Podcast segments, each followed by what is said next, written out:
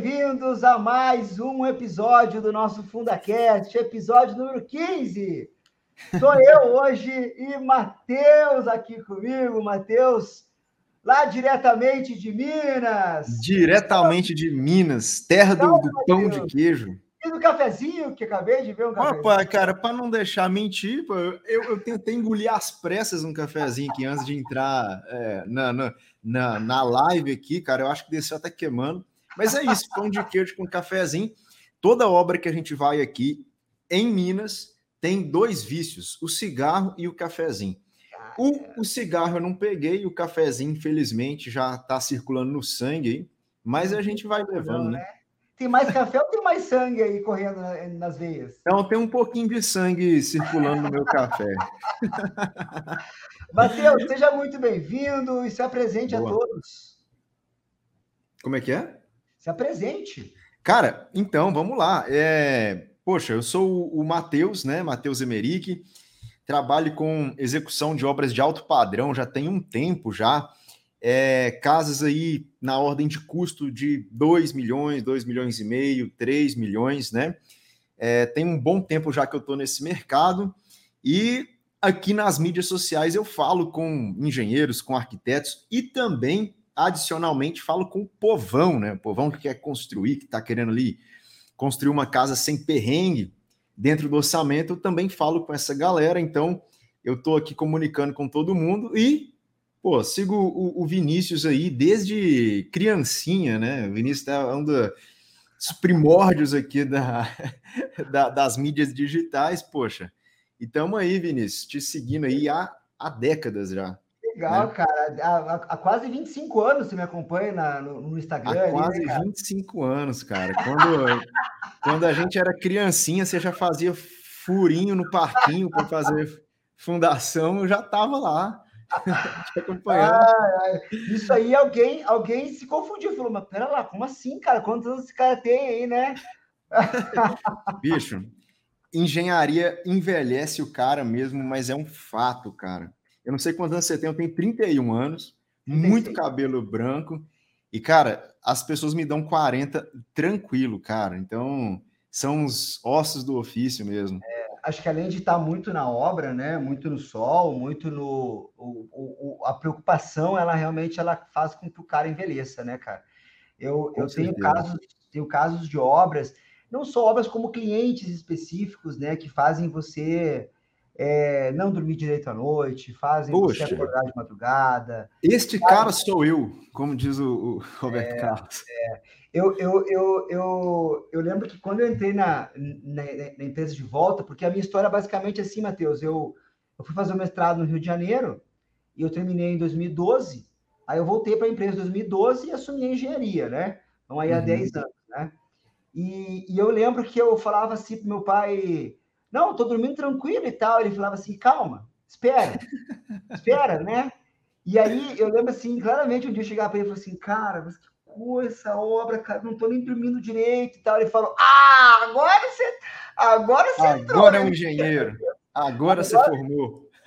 Prazer, seja bem-vindo, formado, profissional. Né? Cara, é, é um fato.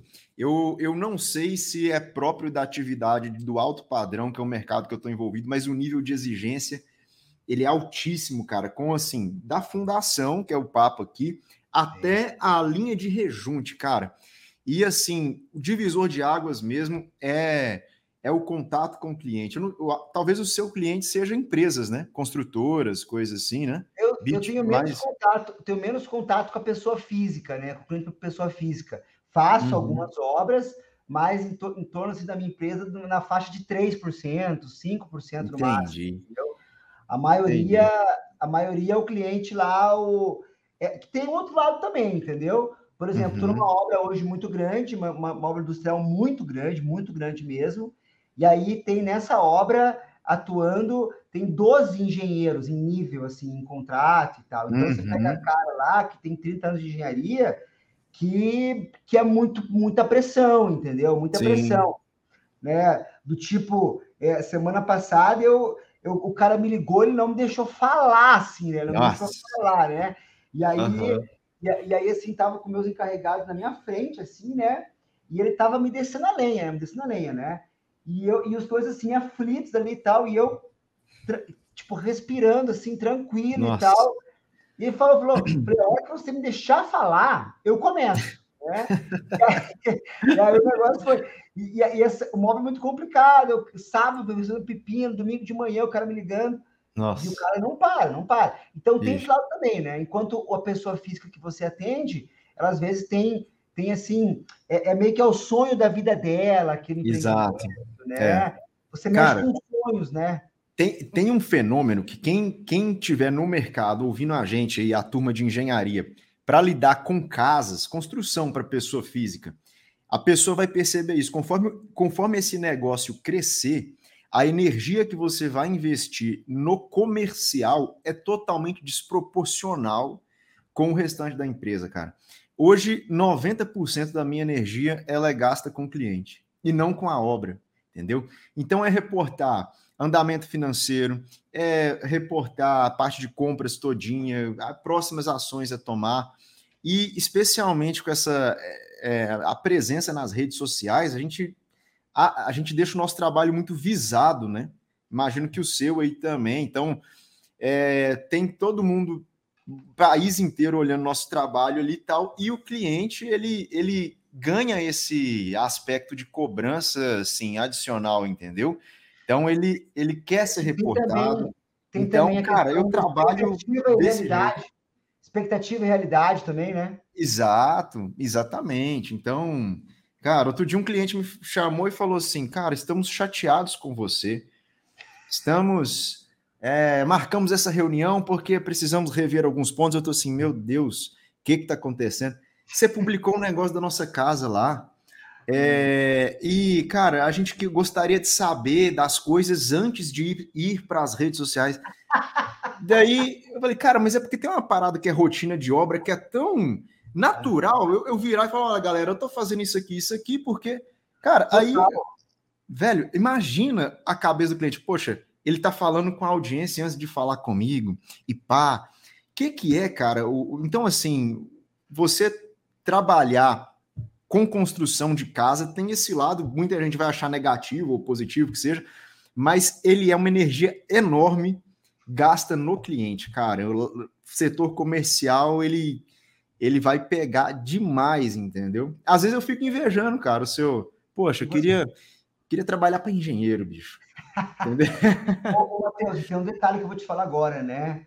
É, você tem que saber lidar com esse cara e você não pode chutar o balde, porque esse cara ele é ele é formador de opinião, né? Então, Sim. esse cara, dentro de um condomínio, por exemplo, se faz muita obra dentro de condomínio, esse cara, numa reunião de condomínio, fala: olha, só não pegue o Matheus aqui, porque o Matheus, né, ou ao contrário, cara, o Matheus é o nome certo. Então, uhum. ele, ele, vende o teu trabalho, né? Exatamente, cara. O, o, Trabalhando assim na construção de casa, a gente. Eu, tem muito tempo que eu não faço divulgação ativa é um cara indicando para o outro. Condomínio é um mercado muito fechado. Se é. você entrou no condomínio, você aposenta ali, cara. É. Tem condomínios em BH que tem 30 anos de, de existência e tem, assim, 50% dos lotes disponíveis ainda para construção. Condomínios consolidados tal. Então, você entrou, fincou uma cerca naquele nicho, um condomínio é tipo um subnicho do, do nosso mercado, sacou? Você é entrou ali, você, cara, dominou você sai dali se você fizer uma cagada monstruosa. Porque, na verdade, você cria uma teia de indicação tão grande ali, cara, que você se perpetua, entendeu? Então, no, no ramo de construção de casa, principalmente casa de condomínio, você entra, põe o pé e não sai. Às é. vezes, a gente, estrategicamente, pega uma obra dentro de um condomínio é, é, como estratégia comercial, cara. Não é uma obra que ela vai te dar tanta grana, tanto retorno, mas você tem que tem que pegar aquele contrato, sacou? Porque senão ou um concorrente vai pegar dentro do condomínio, ou então você vai ficar com um gap de obras sem obras naquele condomínio, sacou? Então, cara, é, é, é, igual o joguinho de War, mapear território e, e tá tendo que atuar ali. Dica é de ouro, hein, Matheus? Dica de é ouro. Hein? Dica de ouro. Pois é, exatamente. Muito legal. Ô, Matheus, cara, anotei algumas coisas que você falou aqui. E o nosso tema da nossa, do nosso momento aqui é a gente falar em terrenos, de, em, ter, em terrenos que estejam em desnível, né? Uhum. Nós estamos tendo aí o verdadeiro custo envolvido quando a gente tem um terreno em aclive, um terreno em declive, acerca uhum. da fundação ou da contenção, né, que ele vai ter ali na obra dos movi das movimentações de terra. Uhum. Você usou a palavra, usou a palavra cagada, né? Eu uso muito essa palavra também, adoro essa palavra, né? né? O cara não faça cagada, né? Eu tinha uma vez uma, um evento meu, foi a, a, a, a, a hashtag de, dela era a hashtag não caga na obra. Aham, uhum, eu lembro. Olha aí, ó. Mas isso foi, é, foi há 23 anos atrás, né, Matheus? Não, pô, eu tava lá, eu lembro. e aí, Matheus, você, a gente, é, eu, eu, eu, eu, quero, eu quero propor contigo uma, uhum. um cenário real aqui, tá? Vamos imaginar certo. um caso real. Caso real. Uhum. Caso real de obra, o que é caso real de obra? Vamos imaginar que o teu cliente é, contratou um, ou melhor, estava buscando um terreno, né, num condomínio, né? Porque uhum. até então normalmente ele não é o seu cliente ainda, ele, ele está ele está solto, né? Ele está Isso. É, não tem ainda uma engenharia, às vezes sequer tem uma arquitetura envolvida, mas ele viu lá o lançamento do condomínio, do loteamento, ele viu um grande lançamento e, e aqui eu não vou me referir somente a obras residenciais, porque pode ser uma obra industrial. Né? Uhum. Eu estou hoje num trabalho, num processo de atuação de uma obra industrial, que eu vou mostrar ela aqui, por sinal, tá, Matheus? Vou, uhum. vou, vou destacar esse trabalho dessa obra industrial aqui, e, é, é, e principalmente os efeitos que este terreno está causando para esse cliente. Então, nós temos obras residenciais, comerciais, industriais, que podem é. sofrer efeito, e principalmente em custo, quanto a um terreno que esteja não nivelado, né? não Sim. plano, né? que esteja em desnível. Então, vamos, vamos, imaginar essa situação, né, Matheus? O cara comprou o terreno, ponto. Então, ele certo. tinha lá o vendedor, tinha lá o, o, né, o corretor, apresentou para ele uma, uma, uma possibilidade de um terreno, né? Vamos, podemos, podemos fazer essa, essa confrontação aqui, é, esse cenário é, numa obra residencial, né? Mas ela, como eu falei, como, como, como eu contextualizei agora, ela pode servir para qualquer tipo de obra, seja uhum. residencial, seja comercial, seja industrial. Então ele comprou o lote dele e aí ele vai em busca de um profissional, de repente, né? Vai em busca uhum. de um arquiteto para fazer o arquitetônico dele, vai atrás de um engenheiro para de repente executar aquela obra. E aí a gente começa a entrar nesse cenário aí. Então, imagina você, Matheus, sendo chamado aí por este leigo no momento zero, diria até no momento zero, a gente pode até dividir entre o, o cliente que já fez um projeto e o cliente que não fez um projeto. Acho que é até legal, né, Matheus? Uhum. Esses dois cenários podem acontecer, né? Sim. E aí, Matheus, imagina você chegando num terrenão lá, um baita de um aclive gigantesco, né? Então, aclive, estou subindo em relação ao nível, ao nível do, do terreno, ao nível do meio-fio, né? Baita de um aclive lá, Matheus, e o cara fala para você assim: Cara, comprei esse terrenaço aqui maravilhoso, olha que coisa mais linda, ele sobe aqui ao fundo e tal. E aí, Você está contando história real, cara. Isso aí acontece direto, mas. Uh... Olha. E aí, aí, você chegou com o cara lá, tá você e o cara lá, e o cara tá falando para você a beleza do terreno que ele comprou. Cara, tem, tem ó, o, o, terreno mais complicado que eu já fiz obra na minha vida é um terreno que tem essa história que você está contando. É uma região. cara, é fato, né? É uma, é uma área nobre aqui em BH, a, é, a área mais nobre, entendeu? E a família, cara, só que era uma parede, uma parede assim a família comprou aquela parada lá e, e não era uma família de que tinha tanto recurso para fazer a obra lá, mas acharam interessante o lote num bairro ultra nobre, o bairro mais nobre de BH, na verdade. E claro, né, quando você sobe numa parede, você tem uma vista, né? Então, assim, poxa, você tá na. O, o aclive era 13 metros. 13. Só que 13 metros, né? Não em mil metros quadrados de lote, um lote de de, de 300 e poucos, né? Aquele lote padrão Caramba, de, de, de, de, cidade. É, 13 metros. Você estava na calçada, você fazia assim para olhar para o terreno, ó, numa boa. E, cara, eles já vieram com o um projeto. Então, assim, é, veio com o projeto todo pronto, já queria fazer a obra. Nesse caso, até a mobilização é complicada.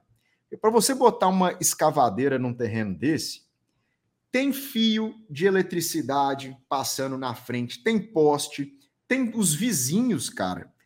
Desse lotezinho saiu, é, se eu não me engano, 300 caminhões de terra de um lote desse. E sempre que eu falo em retirada de terra, né?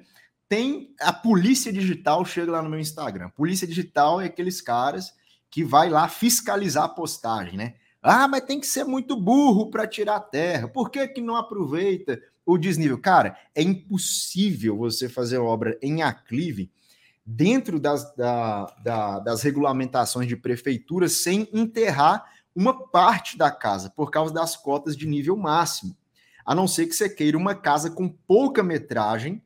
Então, se você tem um aclive enorme, uma casa de 100 metros, você talvez pode locar ela fora da cota de corte. Mas quando você vai aumentando o programa da casa, ah, eu quero cinco quartos, eu quero escritório, sala ampla com gourmet, papapá, você tem aquela linha máxima de altura para baixo. Inevitavelmente você tem que locar a casa abaixo de uma linha de corte, não tem jeito. E aí ah, saiu lá 300 caminhões de terra, teve que reforçar fundações vizinhas, é, um monte de confusão num lote pequeno. E até para escavadeira trabalhar é complicado, porque a concha dela tirava terra e o cara tinha que, que ser muito bom de mira para jogar essa terra fora naquela fiação que passa na rua, uma confusão, cara, uma confusão tremenda. E, e esse, essa situação fez com que as adequações de terreno custassem 20% do que, a, do que a família tinha disponível para fazer a obra, tá? Então, é, eu sempre gosto de entrar para uma obra pensando no global que o cara tem disponível. Esse é meu pontapé inicial. Cara, quanto você tem para fazer essa obra? É um milhão? É um milhão e meio? É 500 mil? Quanto você tem? Cara, eu tenho essa grana aqui. O cara, geralmente, quando a gente fala de pessoa física, ele não pode passar daquele teto, certo? E o terreno é um ladrão, cara. O terreno, ele assalta o cliente. O cara tá pensando em gastar aquele dinheiro com porcelanato, com bancada, luminária, e não em, em, em muro de arrimo, sacou? Sim. Então, é, isso é muito comum. Então, você falou, ah, e se o cara te chamar num declivizão? Ah, aliás, num, num aclivizão desse aí? É isso que acontece. Essa é uma história comum, tá? Corriqueira, e sempre rola é, isso aí que eu tô te falando. Então, se o cara já vem com o projeto pronto, é isso, cara. É, é situação do dia a dia, essa daí, entendeu? É, e o problema é que, por exemplo, quando esse cara vem com o projeto pronto, a grande, é, a grande é, dificuldade é você mostrar para ele que é o arquitetônico, na verdade, que está impactando nessa nesse custo elevado. Uhum. É, o arquitetônico, obviamente, é, é, contemplado naquele terreno, né? É claro, né? Até porque, como você falou, você pode ter uma limitação de altura, o que é muito comum, na verdade. Quantos condomínios. É, é, é essa pergunta, cara, chegou para mim essa semana, e o cara falou assim: Vinícius, é, por que que faz subsolo? Ele falou, eu não consigo entender por que que faz subsolo. uhum. Aí eu falei assim, bom, primeiro, cara, para começo de conversa, que nem em toda cidade você tem a liberação de você construir quantos metros de altura você quiser. Você não Sim. pode chegar numa cidade, de repente, que o plano diretor tá, tá, é, tá lá com um limite máximo de 130 metros de altura e você colocar 200. Você não pode, você tem limitação de altura. Começo de conversa. Aí falou, ah, tá, não sabia que isso existia. Não, uhum. pra, pra começo. É, o, o que mais? Cara, a, a questão arquitetônica não impacta muito. Tem muito projeto, tem muito arquiteto que não gosta de ver um, um, um nível de garagem acima. O cara já quer, por uhum. exemplo, ver lá a entrada e quer usar bem o térreo, o primeiro andar, o cara quer sala comercial, enfim. Então, uhum.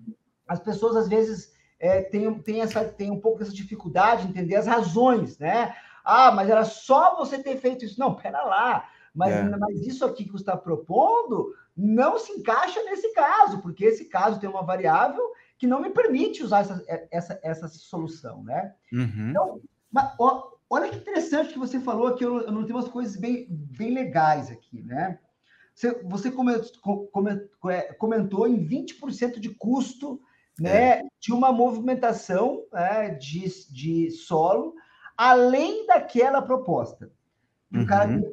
ou, ou melhor, que, que, o cara tinha disponível, né? Uhum. Recentemente eu, eu, eu, eu, recebi uns, uns colegas meus aqui que constroem, que é, se formaram e constroem para vender, né? Esses caras Sim. que vão, vão girando, construindo, construindo para vender.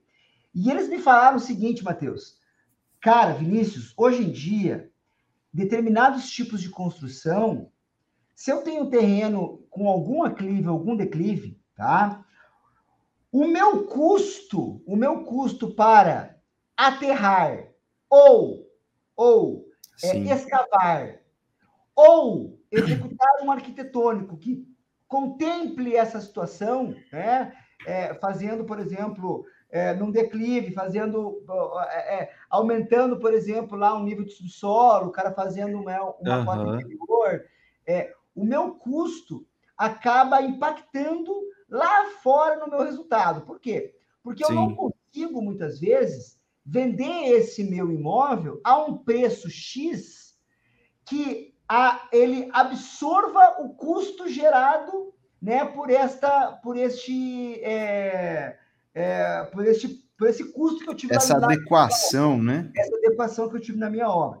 Porque tem um detalhe bem interessante que é o seguinte: o mercado, na verdade, ele não quer saber se você gastou ou não com adequação. Exato. Ele não quer uhum. saber.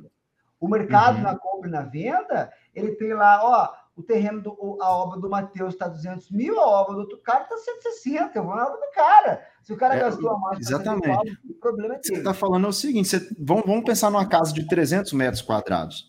Cara, se o cara teve uma oneração de terreno de 100 mil, o valor da casa de venda é o mesmo, cara. É uma casa de 300 metros quadrados, entendeu? Tantos, tal layout, tal distribuição. Essa casa, vamos supor que o valor de venda dela é 2 milhões. Se o cara gastou 100 para adequar o terreno, não vai aumentar no valor de venda da casa. Exatamente isso. Entendeu? Tá. É só preju.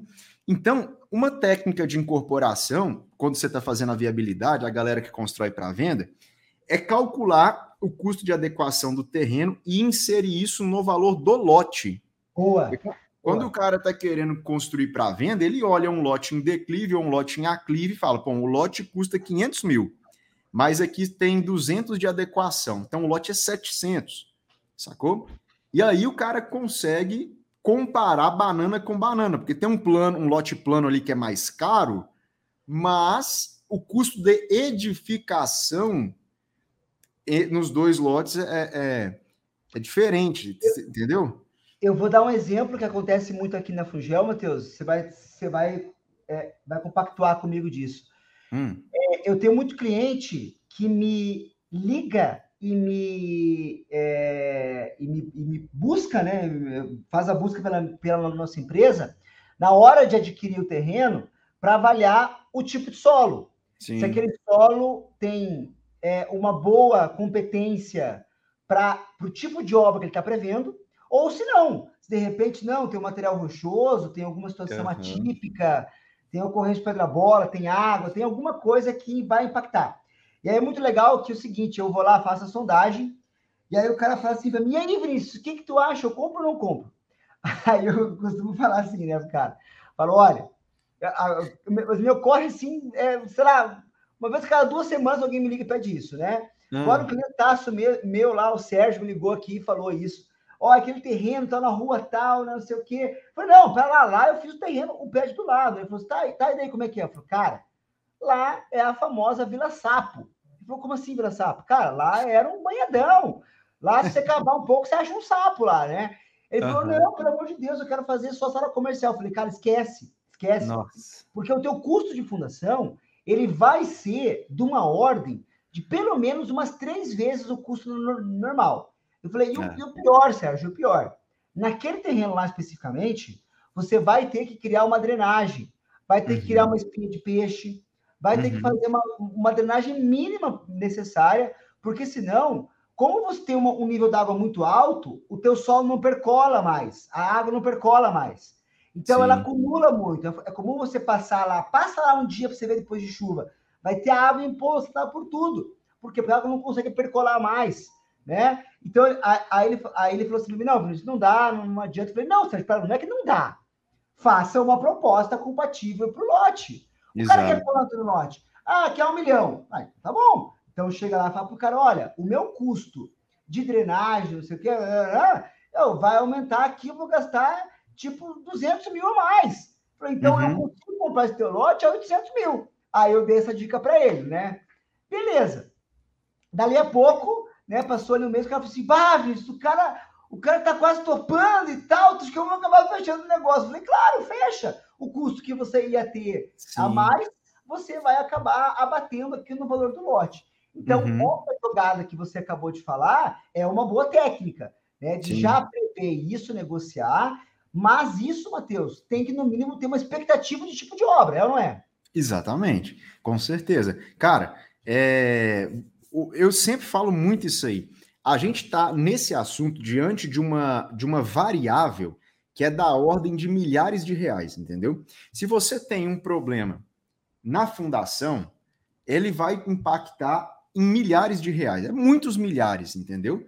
Por exemplo, situações desse tipo que você está falando aí, Normalmente, numa casa, tá, Vinícius? A, a fundação ela vai ficar em 6% do global, por aí, né? Ao passo que, se a gente tiver algum problema de solo, às vezes que eu tive aqui problemas de solo, foi para 10, 11, 12% a fundação, 15%. Então, isso é uma variável enorme. A gente está falando de uma possível oneração de fundação de 100 mil, 200 mil, isso é real, isso é fato, tá? Aí, não só solo e fundação, como também é, questão de drenagem, terreno com água, cara, é muita confusão. A gente já fez prédio em terreno que, como o fosso do elevador é, é, é abaixo de tudo, né? Você corta, faz subsolo tal. Cara, tinha que ter uma bomba sapo lá funcionando por causa do nível da água. Terreno que, quando chove, o lençol sobe, Cara, muita confusão. Então, isso tudo é, tem impacto de muitos milhares de reais, entendeu?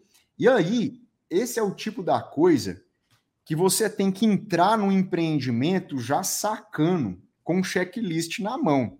Cara, qual o impacto da topografia? A topografia, cara, ela vai impactar nessa questão de corte, contenção, bota fora, ou, ou majorando a estrutura. Porque se você tem um declive que te impõe ali um andar a mais ou dois, numa casa é muita coisa, cara. Tem uma estrutura de quatro pavimentos numa casa, é normal de ver, mas pô, é, é uma estrutura de um prédio.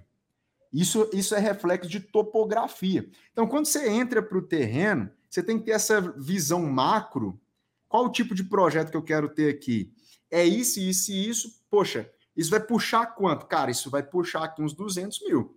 Isso vai puxar aqui uns 250 mil. É uma conta de viabilidade que você já tem que entrar e botar na conta do terreno, entendeu? Que senão você só está dançando. Depois não adianta. Para você reverter 200 mil depois na tinta, na, na, na fita crepe, na lona, é, na cerâmica, é muito difícil, cara. Então, Ô, Matheus, a, a, você falando aqui, cara, eu aqui, nós podemos estar aqui com vários tipos de pessoas e profissionais nos ouvindo aqui, mas isso para mim torna muito claro a necessidade do profissional desde o momento zero. Sim. É, o, cara, o cara já está com o profissional da engenharia do lado dele no momento zero. Né? Exatamente. Esse checklist que você falou, isso é sensacional, cara. Uhum. Né? Do cara chegar ali né? E falar, olha, pera lá, vamos ver o que, que esse terreno impacta. Pera aí, pera aí. Olha só, esse aclive aqui, por exemplo, significa que lá no fundo do terreno eu vou ter que fazer um muro de arrimo, né? Um muro de arrimo vai te custar uma ordem de tanto. Ah, não, eu vou ter que fazer aqui, por exemplo, né, uma bomba, uma drenagem, isso aqui dá de tanto, né? Ou seja, esse, esse leigo, muitas vezes, que vai construir, se esse cara está desorientado de um profissional, desorientado no, no sentido de sem orientação, né, uhum. ele com certeza vai acabar tendo surpresas depois na obra dele, é, em função dessa, é, é, dessa não orientação, que, conforme você comentou agora. Uhum. Quanto antes melhor chamar o engenheiro, ó, quanto antes possível chamar o engenheiro melhor. Quanto antes possível. Eu já tive cliente que me chamou antes de comprar o terreno, na escolha. É o, é o melhor, porque aí você já dá toda essa visão, tá? Aí é, o cara já faz uma compra certa. Cara, eu tenho esse orçamento para fazer a obra. Cara, não vai nesse terreno, porque você não vai conseguir aqui e tal. Já tive cliente que me chamou nessa condição e, de, e, e vendeu o terreno, já tinha um terreno, vendeu o terreno. Já tive cliente que me chamou nessas condições. E, cara, é, a gente reformulou o projeto antes de começar. Cara, não, não, para, para, para, para tudo, para. Volta o arquiteto, ele reaprovou o arquitetônico. Já tive cliente, cara, que estava é, com um projeto, sabe, o, o, o, lote meio irregular assim, e cheio de contenção com os vizinhos, e só de eu dar para ele a sugestão, cara, elimina as contenções e trabalha com talude. Era um lote grande, mil e poucos metros, dava é confortavelmente. Cara, já, lá foi tipo assim, 30, 40 mil de, de economia ali numa tacada besta, cara. Que se o cara não tiver alguém na concepção trabalhando, se for delegar tudo para execução, Sim. o cara tá dançando, entendeu? Então. Eu quero, eu quero te mostrar, Matheus, quero te mostrar aqui na minha tela. Hum. Essa obra aqui, eu vou te mostrar aqui, ó. Essa obra é uma obra que ela tem um desnível muito grande. Quer ver? Ó, eu tô até com o plano métrico dela aqui, ó. Hum, que legal. Aqui na frente, ó, a cota tá na cota mais ou menos 725 aqui, tá? Uhum. 725 a cota aqui, né? E ele desce e a última cota aqui, cota 705, tá? Certo. 705. Então, eu tô falando de 20 metros de desnível. Qual o tamanho Mas, do terreno? É, o terreno é grande. O terreno é 482 metros, olha aqui, ó. Ixi, aham. Uhum. Tá? Então tá caindo 20, 20 metros, né? Eu falei, né? 20 metros. Isso. Isso, 20 metros. Só que é o seguinte, qual que é o problema dessa situação de, dessa obra aqui? Essa obra, tá? É uma obra que o cliente é, vai deslocar caminhões aqui em cima, tá? Uhum. Eu tenho caminhões. O que aconteceu com esse, com, esse, com esse terreno? A gente começou a fazer um projeto de terraplanagem a partir do arquitetônico que ele tinha enviado. Tá? Uhum. E, Matheus, o que aconteceu? Gerou vários patamares na obra que pudessem ser possíveis dos caminhões fazerem as, as movimentações. As manobras, é, né? As manobras, exatamente. Só que se você observar isso aqui, às vezes não pode ficar muito claro, mas aqui tá, a, a, aqui começa a, a você ter uma visibilidade.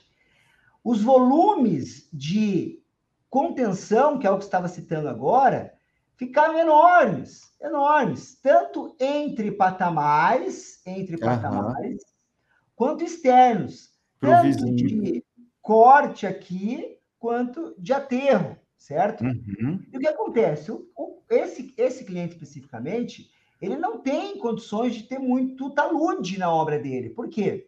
Porque, embora seja 400 metros, o, a planta industrial dele, ela é apertada, ela não é, Sim. ela não é sobrando, entendeu? Uhum.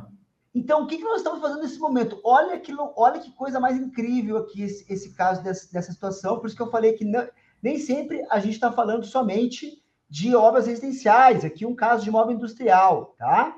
Uhum. Nesse caso dessa obra aqui, Matheus, o cliente está avaliando toda essa essa, esses níveis de terraplanagem. Nós vamos fazer, inclusive, os projetos de contenção, para que ele tome a decisão pela construção nesse terreno, assim. ou se ele tem a possibilidade de investimento em outro terreno, que aí o outro uhum. terreno tem no plano, com custos, com custos muito superiores de aquisição. E ele tem essa possibilidade desse terreno num, num declive muito grande, igual a gente viu ali, 20 metros de declive, então, olha que legal a sacada desse desse, desse proprietário. Ele tá, ele contratou uma, uma, uma, uma, uma construtora para fazer essa análise, né? Uma gestora de projetos. Contratou um arquitetônico, contratou um, é, um, um geotécnico que nós para mexer com terraplanagem, com contenção. Só que o que, cara? O cara tá, o cara tá falando, se ele começar a obra dele, estamos falando de, sei lá, 50, 70 milhões, tá entendendo? Sim. Então, para ele gastar agora com o projeto, Matheus, vamos falar aqui, vamos botar aqui numa ordem de uns 100, 150 mil com projetos agora, uhum. é de graça. É de graça. Sim. Sim. É, o custo é muito baixo, entendeu? Ele uhum. analisar, é viável? Não é. Vale a pena? Não vale. Ele falou assim, cara, para mim esse terreno é muito bom, logística dele está favorável, já tem um acesso bom, eu consigo sair. Então, o que, que a gente está fazendo agora? A gente está numa, numa fase agora que a gente está avaliando os cortes e aterros, avaliando os platôs. Olha que legal aqui, ó. Uhum. estacionamento. Então, a gente está estudando aqui com rampas de inclinação máxima, enfim. A gente está trabalhando num projeto hoje para que. Pra, olha que insano isso. A gente vai chegar ali com todos os profissionais juntos na mesma reunião e qual é, olha só, Matheus, Sim. qual é o impacto que nós vamos ter nessa obra utilizando esse terreno. Ah, a arquitetura tem isso, a estrutura tem isso, eu não consigo fazer isso, eu consigo isso. Cara, então assim, olha o nível, o nível é. de é, entendimento, ou melhor, o cliente tem o, o, o poder de decisão dele fica muito mais fica muito mais assertivo, Matheus. O cara, uhum. o cara acerta na decisão dele. Porque tipo assim, qual que é o tamanho do buraco que eu tô entrando? Qual que é o tamanho do passo que eu tô dando, entendeu? Só que aqui não é do, do qual é o tamanho do tipo, ah, é um pipinão, ah, é um problemão. Não. Uhum. Aqui é do tipo, o meu custo é de tanto. Exatamente. Exatamente, Isso aí cara. faz diferença. Uhum. A, a gente, nós aí, né, Matheus, nós somos profissionais da engenharia, que eu costumo brincar assim, né? O cara que não faz sondagem, eu costumo brincar com ele assim, ó, quer ver? Ele, vai falar assim para mim: não, não, não, não precisa fazer sondagem, não, né? Aqui é tranquilo, o solo é, é o solo é bem forte. Falo, Tem uns tá caras três ruas para trás que fez, é, eu vou aproveitar. O solo é duro, o solo é bom, né? Eu falo, não, tá bom, então. Então, quando você for me mandar as cargas, você me manda as cargas da estrutura assim, ó. Pilar pesadão, pilar pesadinho, pilar pilar pesado pra caralho, né? Pilar filho da mãe. É, exatamente. Que aí eu vou solucionar com uma fundação bruta, uma fundação leve, uma fundação para um solo pesadão. Uhum. Tem, a gente mexe Sim. com número, né? A gente tem que trabalhar com número a gente tem que trabalhar com tensão admissível, com cálculo é. de capacidade, com carga. E, e, e, então a gente tem que mexer com o número.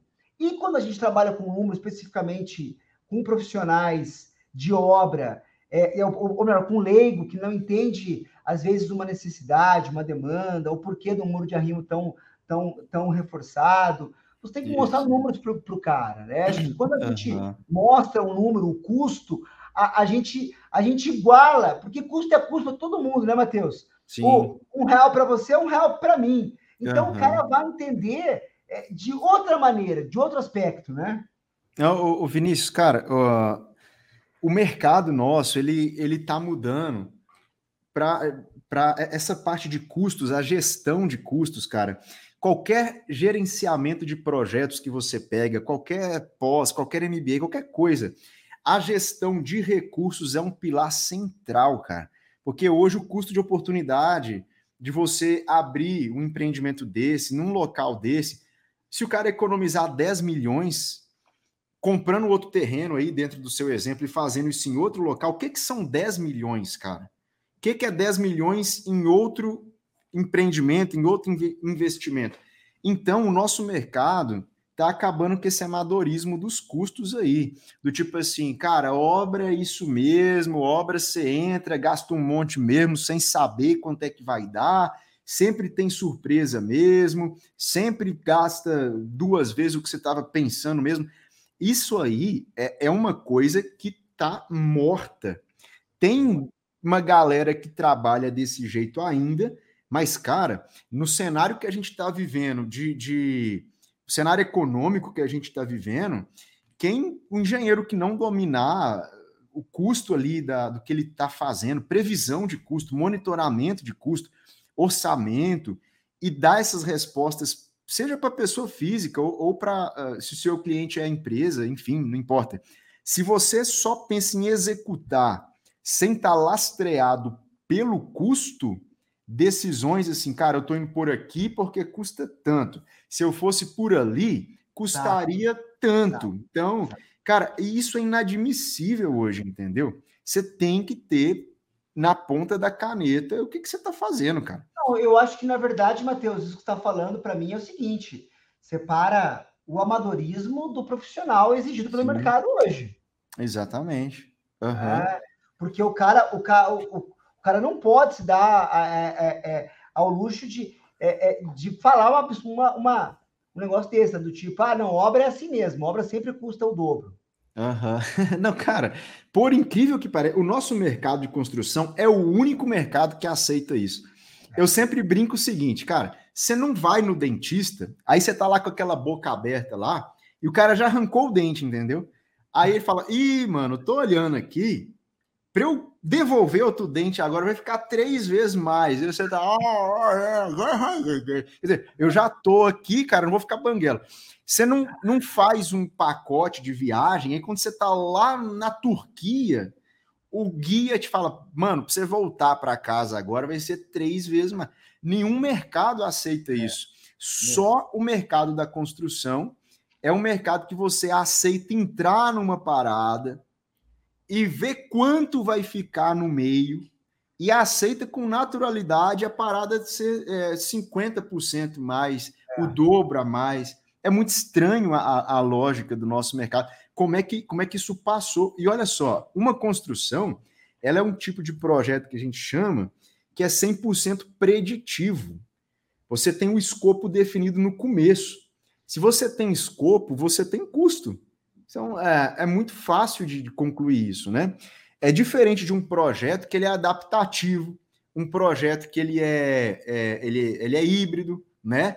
Então, um, um projeto de construção é, é, igual construir um foguete, construir um navio, construir uma casa, cara, um galpão. É 100% escopo fixo. Como que você erra o custo disso, cara? Como que você entra sem saber quanto vai custar, entendeu? Eu sei como que você erra isso. Eu sei como que você erra isso. Hum. Quando há falta de informação. Sim. Quando, uhum. por exemplo, né, o cara não tem um, um bom projeto, tá uhum. entendendo? Uhum. O cara Exato. não tem um bom projeto. Um projeto deficitário, né, um projeto que não contempla todas as particularidades da obra. Uhum. Um projeto que deixa é, com que a obra tome decisões, tá? A obra tome decisões, o que é muito comum. Né? É, a, a, a, falta de especificidade, a falta de, a falta de indicações básicas de projeto faz com que na obra o cara. E aí o cara você fala assim: tá, é, o que, que você fez isso? Não, não estava indicado em lugar nenhum. O cara foi lá e tomou a decisão que ele achava melhor. E essa decisão, qual é o impacto dela? Uhum. Matheus, a grande sacada que, claro, a gente fala disso muito, né? A tal da compatibilização de projeto. Isso. Na verdade, a compatibilização ela faz com que o teu escopo fique muito bem definido. Acho que quando você, é. você fala isso no ser preditivo, na minha cabeça, eu imagino aquele projeto aonde a gente investiu mais tempo no projeto do que na execução. Exato. Que é o que acontece? Não, não é o que uhum. acontece. O que acontece muitas vezes é a loucura, é a insanidade. É do tipo, começa logo, depois a gente finaliza o arquitetônico. Né? Uhum. Quantas obras eu já peguei, obras comerciais, principalmente, comerciais que eu digo farmácia, um mercado, um, um, posto de combustível, uh, esse tipo de obra. Mini obra, shopping, obra, né? Uhum. Shopping. Quanto obra eu já peguei, Matheus, do tipo, precisamos começar logo porque tem contrato com o lojista. E aí, Sim. Quando começa a compatibilizar as necessidades, aí você tem um retrabalho gigantesco. Por que, que você uhum. tem um retrabalho gigantesco. Porque você não compatibilizou, você não estava com o teu escopo definido, você não estava. Você estava uhum. com uma prévia, né? E o cara, e aí nesses momentos, né, Matheus? como é que o cara orça a obra? o cara orça assim. Esse tipo de obra custa dois mil reais o metro quadrado. Aí você fala, com base no quê? Não, uhum. com base numa experiência acumulada aqui. Não, mas calma lá, né? É, é, é. é. Você está falando de qual terreno? De, mas é de qual, é, é de qual terreno? É, que tipo de obra? E aí, e aí que vem a grande sacada. Agora, olha como isso encaixa no nosso, no nosso, na, na nossa conversa. Esse tipo de informação do tipo custa 2 mil metros quadrados, custa 3 mil metros quadrados, custa 1.500 metros quadrados, ele cai totalmente por água Sim. quando encontra um terreno desse, desse tipo que a gente está avaliando. Com certeza. É, o, o, terreno, na verdade, dentro aqui da minha forma de considerar, ele não entra no metro quadrado. Porque você consegue parametrizar parede, consegue parametrizar laje. Você parametriza o seguinte: olha, uma casa de X metros quadrados, ela, por aproximação, ela vai ter tanto de parede, tanto de laje, tanto. Você consegue correlacionar metro quadrado de construção com metro quadrado de acabamento, com metro quadrado de laje. Agora, você não correlaciona metro quadrado de construção com escavação, com contenção. Não tem jeito, é impossível. Então, até dentro do nosso curso, é, na, na, no planejamento financeiro, um, um, uma, é, um preâmbulo ali, tá? Uma, uma, coisa assim que vem antes é, cara, vamos sentar e vamos olhar para o terreno. O que, que você tem aqui do seu terreno? Você tem bota fora? Eu, eu costumo dizer o seguinte: é, são cinco onerações e uma puxa a outra. primeira delas é tirar a terra. Tirou terra, você vai ter contenção. É a 2. A 3, você vai ter que impermeabilizar a contenção, tá? Que não é barato. Você tem a regularização, impermeabilização, tal, e eh, né? A, a 4 é a drenagem da contenção ou do terreno, enfim, que seja. E a quinta é o tempo. Porque para fazer as, as quatro anteriores, você vai ter, às vezes, dois meses a mais de engenheiro, de mestre de obra, do, do que seja. Então, cara, uma vai puxando a outra, sendo que as quatro últimas geralmente fica de uma vez e meia ou duas essa primeira aqui que é o bota fora. Então é até fácil de você fazer uma viabilidade assim, é, de papel ah. de pão, você está visitando o terreno ali numa primeira, claro. numa primeira. Agora, cara, isso aí você tem que calcular antes de pensar em subir parede. Quando hum. você começa a subir parede, você consegue fazer as correlações. Então, pera aí, cara, se é 200 metros quadrados de construção, eu acredito que 400 metros vai ser proporcionalmente quase o dobro ali e tal. Agora, para mexer no terreno, cara, não tem jeito.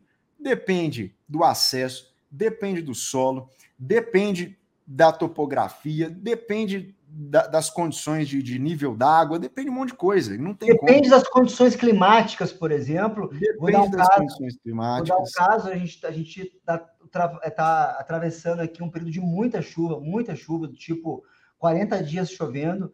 Então, assim, todos Nossa. os terrenos, todos os terrenos que estavam, que estão buscando corte ou aterro, estão parados. Todos, Sim. todos, todos. E aí, esse tipo, essa tipo, esse tipo de variável não controlável, você não consegue, não consegue colocar no escopo preditivo, igual você comentou, né, Matheus? Não tem como.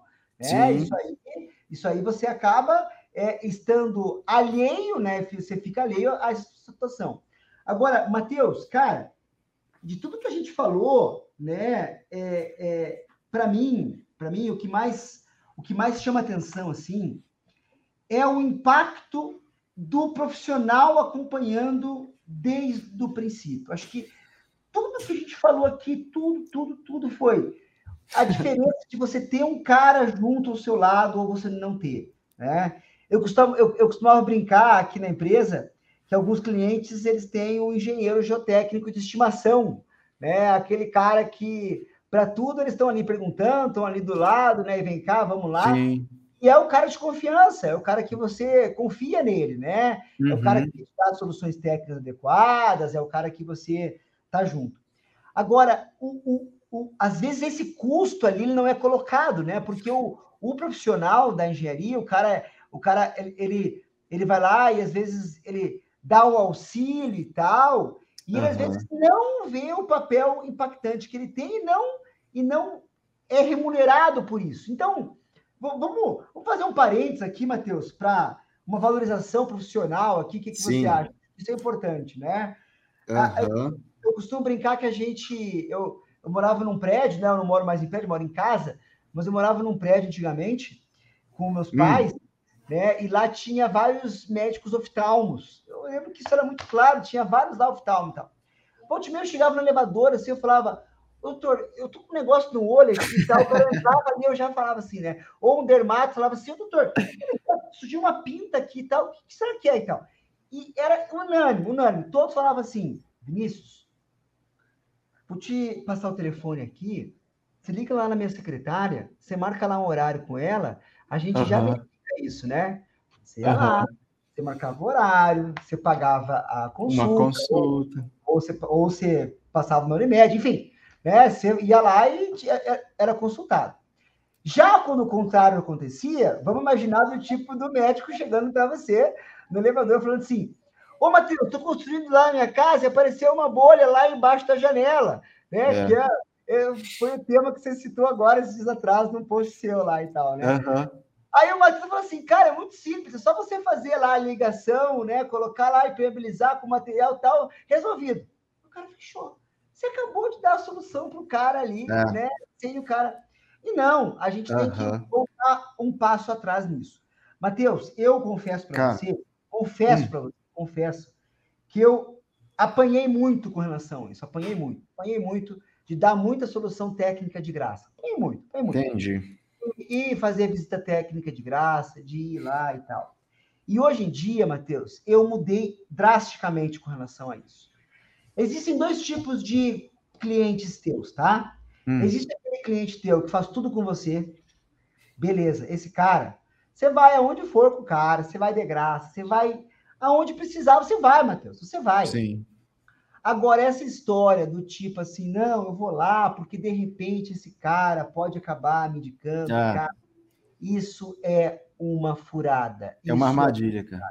Isso é, é uma armadilha. Uhum. Você, deve, você deve definir um escopo de atuação inicialmente. O cara uhum. fala, ah, você vai lá comigo, você fala assim, cara, olha só, vamos fazer mais do que isso. Eu quero prestar um serviço para você, onde eu vou avaliar para você o teu terreno, eu vou fazer uma pré-avaliação de é. que tipo de arquitetura você deve trabalhar. Eu vou Exato. te mostrar uma coisa. Você começa a mostrar para ele o potencial que tem de você atender ele e o benefício que ele vai ter te contratando. O benefício. Uhum. Matheus, eu comecei a fazer esse ano, 2022, foi um ano que eu prestei muita consultoria, muita consultoria, muita, muita, muita. Eu Sei. praticamente eu tenho, fiz um contrato de consultoria, cada duas semanas eu tinha um contratinho de consultoria. Uhum. De que valor? É, variou lá de 1.800, 2.500, 3.000. Valores maravilhosos, valores maravilhosos, maravilhosos. De você ir lá palpitar, de você, olha, falar isso, você ir lá e mostrar o seu conhecimento técnico e desvalorizar por isso, entendeu? De entender, uhum. Que o teu conhecimento que você tem não foi por acaso. Não foram as muitas horas que o Matheus passou estudando, trabalhando, ralando, esses cabelos uhum. brancos aí com 31 anos de idade. Vários. Então, assim, é dessa valorização que eu estou falando. Da gente, uhum. antes de entregar o, a resposta, pensar assim: o que, que eu posso entregar para esse cara uhum. que tenha valor para ele, que ele perceba esse valor, que seja uma boa, uma boa prestação de um serviço para ele, né? E que eu possa cobrar por isso. Esse é o ponto. Né? Entendi. Muito mais. Esse cara, Matheus, depois, ele vai te valorizar, cara. Ele vai falar assim, pô, legal, cara, o Matheus, contratei ele lá, ele fez um bom trabalho para mim, ele me, ele fez com que a minha decisão fosse assertiva. É ou não é, Matheus? Cara, é isso aí. Eu vou falar uma coisa que vai convergir com o que você acabou de falar. É, só que eu vou voltar um passo atrás, né? É o seguinte, quando você falou assim do profissional acompanhando desde o começo, né? Eu acabei de entregar uma casa agora que o cara me chamou no, exatamente no começo. Cara, então ele me chamou antes de fechar com, arqui, com, com arquiteto, e isso, as redes sociais ajudam bastante, né? Então o cara me chamou, falou: Matheus, cara, eu quero que você esteja do meu lado em cada decisão, beleza, tranquilo.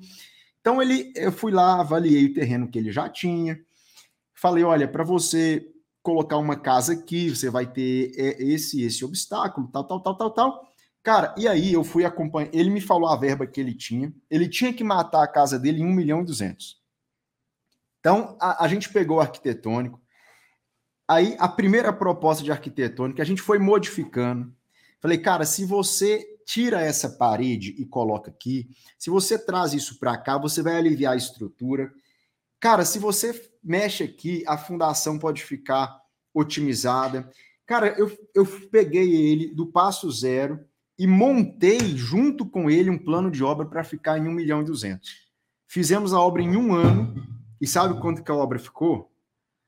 1 milhão e 200. então, cara, ele teria dançado se ele tivesse, cara, vou fazer, vou chamar um arquiteto, o arquiteto faz um projeto e tal, cara, o negócio ia extrapolar, cara. Não tem, não tem, não tem outra possibilidade. Agora, sabe o que é que acontece? Aí a gente chega no que você falou. Como que se cobra um serviço desse que eu prestei? Precificação, né? Precificação. Tá? Né? Como é que você cobra para é, porque, por que, que as pessoas não fazem isso? Primeiro lugar, porque é um bloqueio do tipo, cara, como é que eu vou pagar um engenheiro para dar pitaco, cara, no meu projeto? Isso vai ficar caro para danar. Daí o engenheiro não sabe cobrar, não sabe quanto cobrar, como cobrar, e o cara. Então é, é muito bagunçado. O que, que acontece? Você, como engenheiro, quem estiver ouvindo a gente aí, você tem que ter uma narrativa de vendas bem definida. Cara, eu trabalho assim, o processo é esse, a sua necessidade ela se encaixa dentro do meu processo, não o contrário. Eu trabalho desse jeito, eu tenho esse produto. Qual que é o meu produto? Cara, é, é, viabilidade de terreno, viabilidade de terreno conjugado com a construção. Porque quando o cara vem me procurar para um negócio desse, cara, imagina se eu ficar combinando com visi por visita. Ah, toda vez que a gente fizer uma reunião vai ser tanto. Não dá certo, cara. Eu já tenho que ter um negócio programado, tipo, cara, o meu preço, para te acompanhar desde o zero, é aqui, pode ficar tranquilo, porque olha como que isso vai reverter, olha como que você vai ser beneficiado. Cara, eu já tenho que ter uma narrativa de abordagem pronta para o cara vir e fechar. Então, se a gente ficar montando uma proposta para cada um que chega, você nunca fica bom na sua narrativa. Você está entendendo?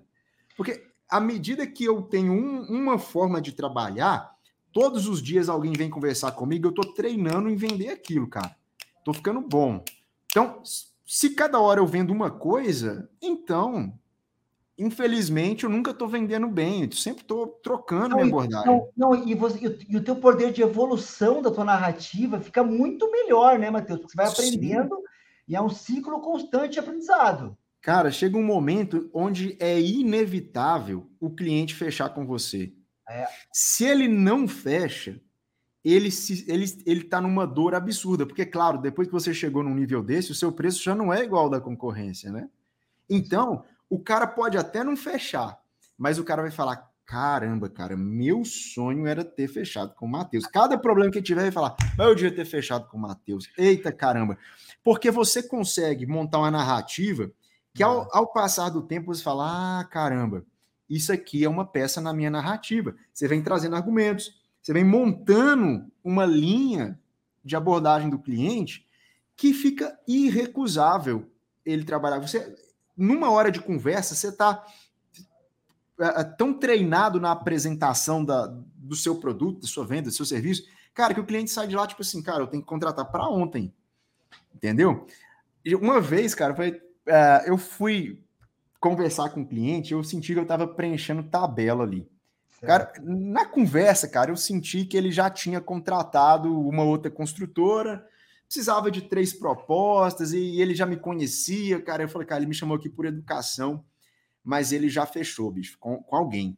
Aí, beleza, né? Não tinha certeza, levei ali, cara, e apresentei toda essa narrativa. Sabe o que aconteceu? Ele Isso foi depois do almoço. No fim do dia, ele me ligou e falou: Matheus, pelo amor de Deus, eu tinha fechado com a construtora tal, cara. mas eu já desfechei. Cara, nós vamos fechar. de, de, cara, deu bagunça. Ele já tinha assinado contrato tal. Mas o que, que acontece? É o poder de você saber o que cobrar, como cobrar e quando cobrar. É isso aí. Entendeu? Então você tem que ter isso bem trabalhado, cara. Como se posicionar, né, Matheus? Porque você, em algum momento, você vai ter que se posicionar do tipo, é, o meu serviço ele vai ter qualidade, mas o preço ele é X, né? Não dá uhum. para você ficar se baseando para sempre pela tua concorrência, não, né? Você tem que se basear pela tua, pelo quanto você pode devolver, pelo qual é o seu valor, né? Uhum. E, e quanto o cliente vai ter de retorno por te contratar. Exatamente. Ô, Matheus, cara, sensacional a nossa conversa aí, meu querido. Muito legal mesmo. Acho que a gente poderia ficar horas aí falando de vários aspectos, né, de obras. Uhum.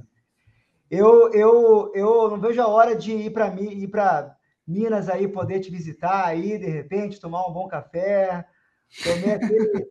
eu, eu quero naquela padaria lá que você vai no sábado de manhã com os teus, com os teus cara, filhos. Né? Como você sabe disso, cara? Eu, eu, ou você tá me espionando, ou é porque eu não. Bom, eu já devo ter postado. Cara, aquela padaria é sensacional, cara.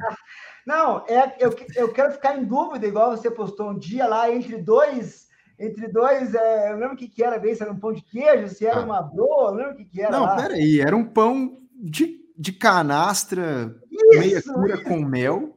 Isso, esse Pô, mesmo. É, cara, você não tem noção. Você tem que vir, cara. Só vem, só vem. Eu vou, eu vou, que Minas é cabuloso, entendeu? Deixa comigo, deixa a gente comigo. vai te injetar uns 2, 3 quilos e te mandar de volta para Cascavel. Eu tenho, eu tenho aí a minha, eu tenho a minha, a minha, a minha parceiraça, a minha fornecedora de máquinas aí de BH, de contagem ali, a CZM.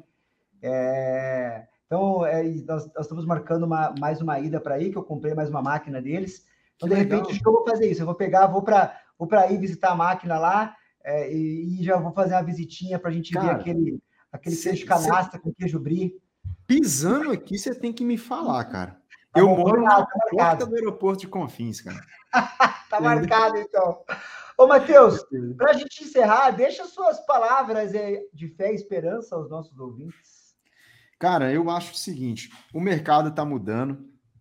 É, quem quem tiver pensando em viver de engenharia, viver de construção, viver de projetos nessa área, tem que dominar o que a gente falou aqui, tem que dominar custo. Seja seu cliente empresa, seja pessoa física, é, você tem que é, saber o peso orçamentário das suas decisões. E a boa notícia são duas, tá? Duas boas notícias. Isso não é tão complicado. E a outra notícia é que ninguém faz isso. Olha só, não tem concorrência, cara, para o arquiteto que projeta pensando em custo. Não tem, não tem.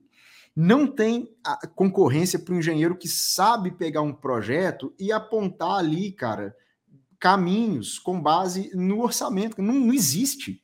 Trabalho com um engenheiro velho de guerra, trabalho com um engenheiro recém-formado, cara, falta essa aptidão. Só que o mercado está caminhando para isso.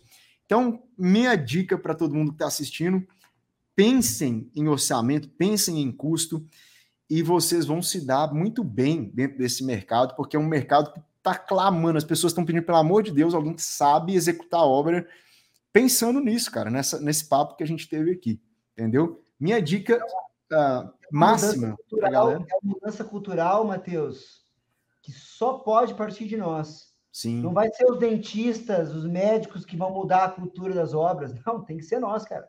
Exato. Isso aí. Isso aí. Muito Deixa legal. um abraço para todo mundo. Boa sorte, sucesso para a galera aí, para esse mercado. Vamos fazer um mercado diferente, né? É isso aí. Matheus, de verdade, cara, de coração mesmo, muito obrigado. Valeu pelo papo. Valeu a todos por ter acompanhado aí mais um FundaCast.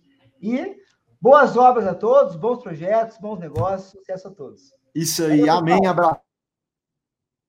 Tamo junto, Vinícius. Valeu. Grande abraço. Valeu. tchau. tchau. tchau.